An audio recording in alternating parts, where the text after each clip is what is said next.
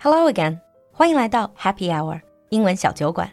关注公众号“露露的英文小酒馆”，加入我们的酒馆社群，邂逅更精彩、更广阔的世界。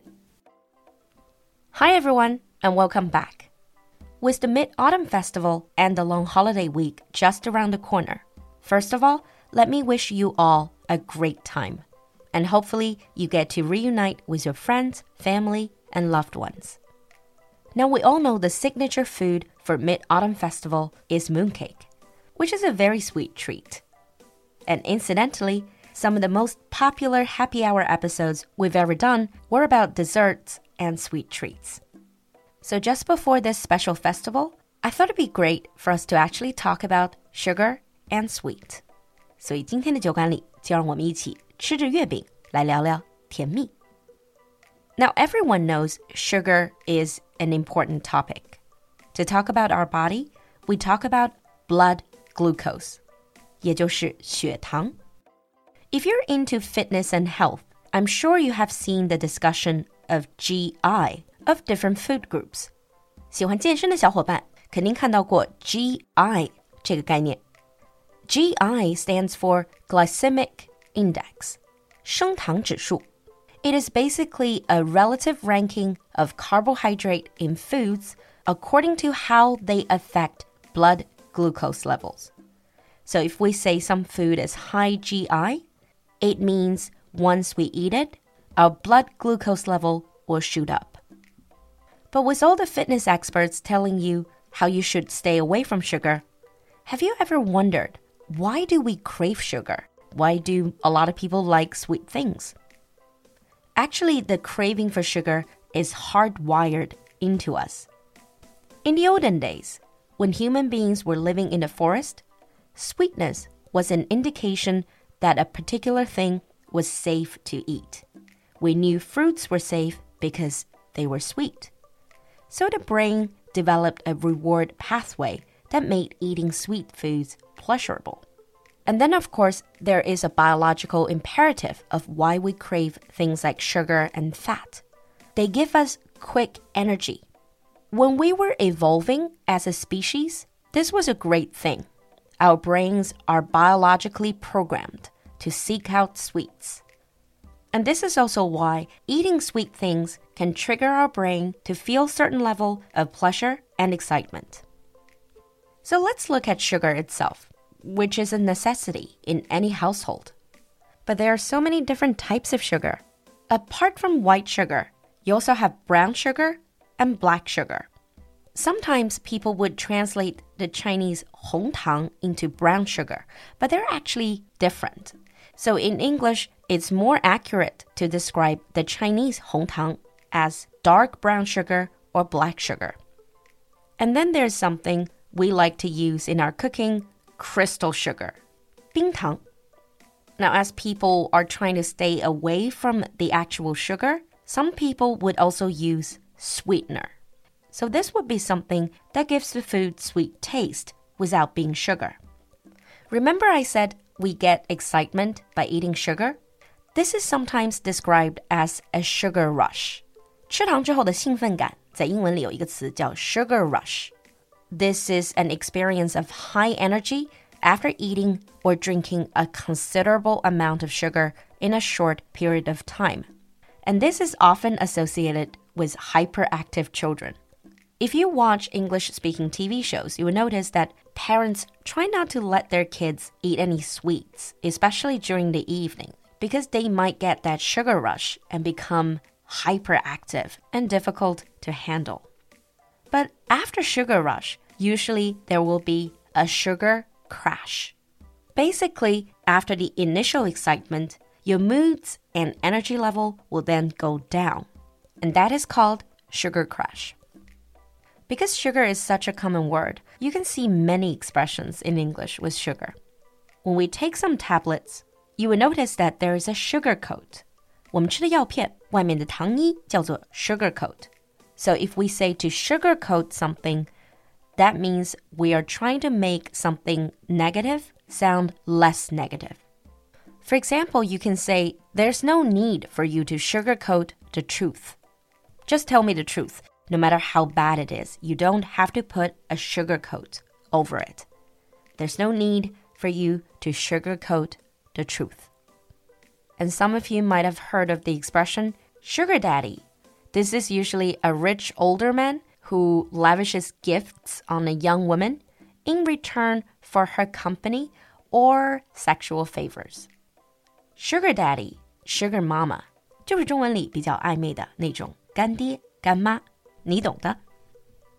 And when someone says to you, give me some sugar, they're not really asking you to pass the sugar. What they're asking is a little kiss. This is not necessarily something romantic or sexual.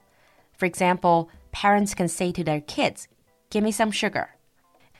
And sometimes with kids or people who are very close, they might ask for a favor by saying, Pretty please, with sugar on top. 这句话就是赤裸裸的撒娇了，相当于我们说的“拜托呢，求求你了嘛”。Pretty please with sugar on top. So you put the sugar on top to make your request even sweeter.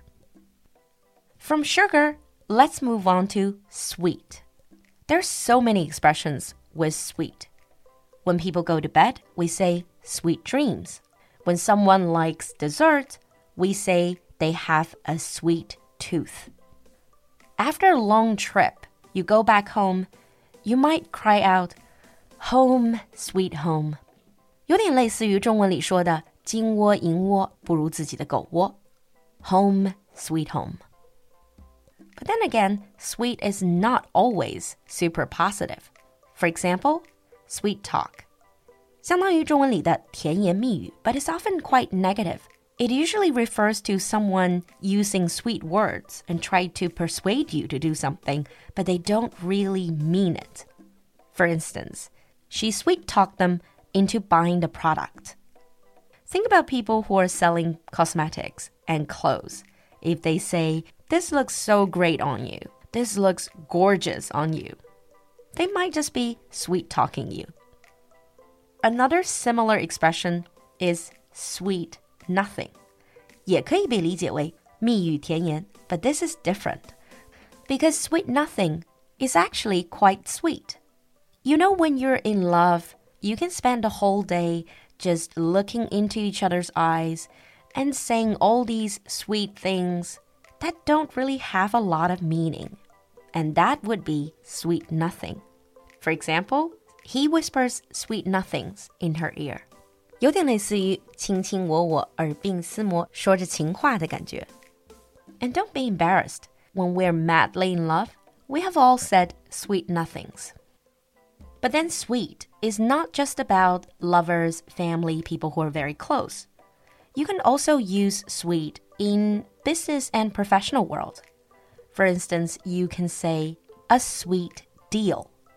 This is a deal that is very good value for money you can say, There's a really sweet deal going on in that shop. Don't miss it. Another quite interesting expression is the sweet spot. 所谓的甜蜜点. Sweet spot was originally a sports term. For example, in baseball, the sweet spot refers to the part of the bat where the player is supposed to hit the ball with in order to be most effective. Sweet spot 最初的意思是指棒球运动员在球棒上的一个最佳击球点。But now in spoken English, we use the expression the sweet spot to talk about the best position or the best situation that can lead to the best result. For example, in business, you can say it's important to find that strategic sweet spot. Now, in all the flavors, sweet is probably one of people's favorites. But when we pair it up with other flavors, we'll see some interesting concepts. For example, sweet and sour. One of the most popular Chinese dishes outside of China might just be sweet and sour ribs. 糖醋排骨, sweet and sour ribs. Obviously, you can sweet and sour pretty much everything. And if you add bitter to sweet, you get bittersweet. This is a complex feeling, a mixture of sweetness and perhaps sadness, of enjoyment and loss. Many would describe their love story as bittersweet. And then let's wrap up with a couple of longer expressions. For people who like winning, they might enjoy the sweet smell of victory. 胜利的美妙味道. Don't you just love the sweet smell of victory? And to describe you're really, really excited and happy about certain situation, you can describe yourself as a child in a sweet shop. For instance, I felt like a child in a sweet shop. 高兴的像进了糖果店的小孩子. And we finish off with a very famous sweet quote from Shakespeare himself. In his masterpiece, Romeo and Juliet, he famously wrote, What's in a name? That which we call a rose, by any other name, would smell as sweet. 最后奉上莎士比亚的经典名言：“A rose by any other name would smell as sweet。”玫瑰即使不叫玫瑰，也无损它的芬芳。In the end, I just want to say I know a lot of people try to cut down on sugar and see sugar as the biggest enemy to health and fitness and waistline. But sugar is actually vital for your brain health.